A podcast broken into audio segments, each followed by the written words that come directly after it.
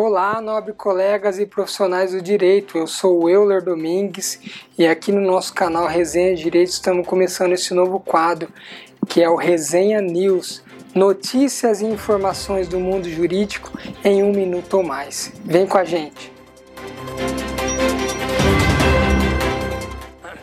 No último dia 8 de janeiro, nós sabemos que manifestantes em ato antidemocrático invadiram a sede dos três poderes em Brasília invadiram e depredaram o Congresso Nacional, o Palácio do Planalto e a sede do, do Supremo Tribunal Federal, o STF.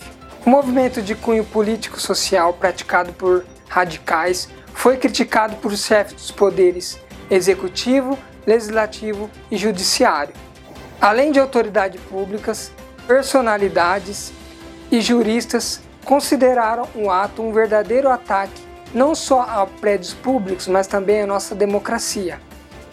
Em contrapartida, o STF e o Superior Tribunal Eleitoral investigam os atos em ações e medidas para apurar, punir e condenar os envolvidos. O assunto tem sido notícia em canais nacionais e internacionais, além de ser notícias em portais políticos e portais de notícias jurídicas. As consequências desse ato e a repercussão negativa desse ato, considerado por muitos como um dos maiores atentados à nossa democracia, tem repercutido nacionalmente e internacionalmente. Em resposta, a Polícia Federal decretou a Operação Lesa Pátria para identificar participantes do ataque do dia 8 do 1.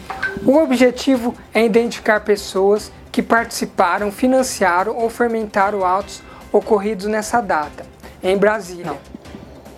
E para a gente terminar, a Lei 14534 de 2023 estabeleceu como regra o CPF como único número de identificação, suficiente para identificar o cidadão nos bancos, nos serviços públicos, simplificando dessa forma a identificação das pessoas nos órgãos de classe e na sociedade.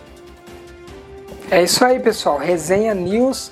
Toda semana aqui a gente trazendo notícias e informações do mundo jurídico em um minuto ou mais.